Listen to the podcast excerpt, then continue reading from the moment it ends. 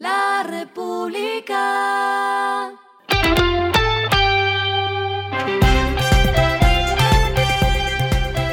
Al final de la jornada, esto es lo que debes saber sobre el comportamiento de los negocios, las finanzas y la economía. Las movidas de hoy fueron.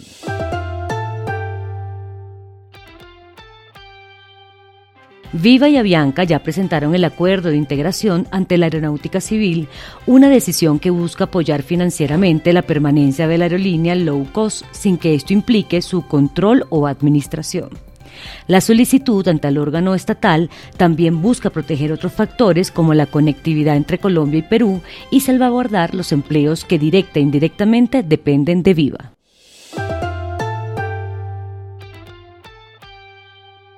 Tostado Café y Pan continúa con su plan de expansión en el país con la apertura de varias tiendas en Manizales.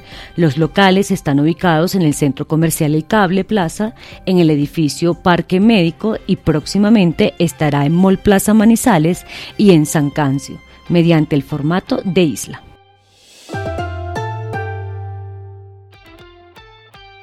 La aerolínea dominicana Arayet, que acaba de iniciar operaciones en Colombia, anunció que dio inicio a la venta de etiquetes con precios desde 55 dólares por trayecto y 149 dólares ida y vuelta, incluyendo los impuestos.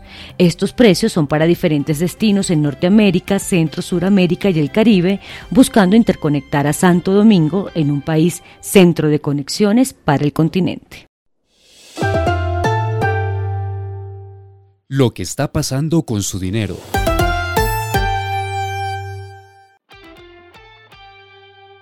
Colombia se ubica en el top 3 de la región con mayor tenencia de billeteras móviles, según el estudio de inclusión financiera y digitalización que Grupo Credicorp encargó a Ipsos.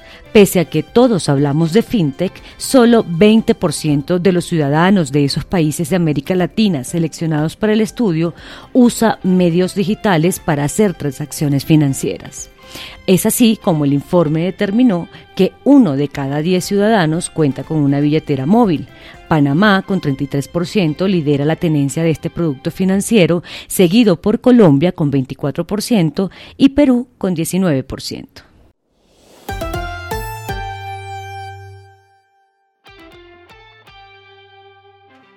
Los indicadores que debe tener en cuenta. El dólar cerró en 4.307,09 pesos, bajó 30,19 pesos. El euro cerró en 4.392,80 pesos, bajó 45,53 pesos. El petróleo se cotizó en 90,34 dólares el barril. La carga de café se vende a 2.195.000 pesos y en la bolsa se cotiza a 2,81 dólares. Lo clave en el día.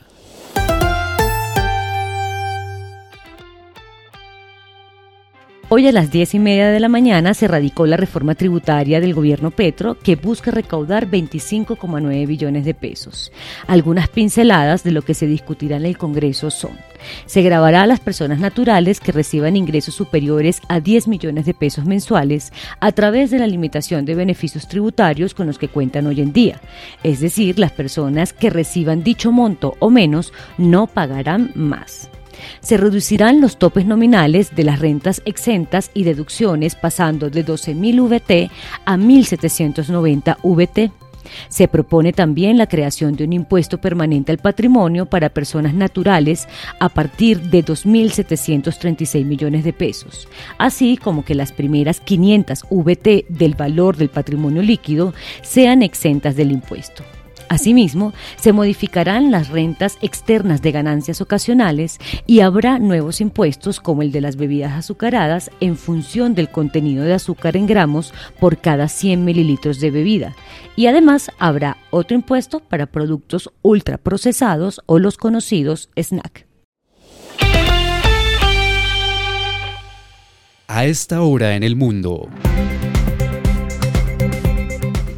La inflación de Chile alcanzó un nuevo máximo en 28 años en julio, cuando los precios de los alimentos y el transporte aumentaron y el peso cayó a un mínimo histórico, aumentando así la presión sobre el Banco Central para extender sus agresivas alzas en las tasas de interés. Es así como los precios subieron 13,1% respecto al año anterior.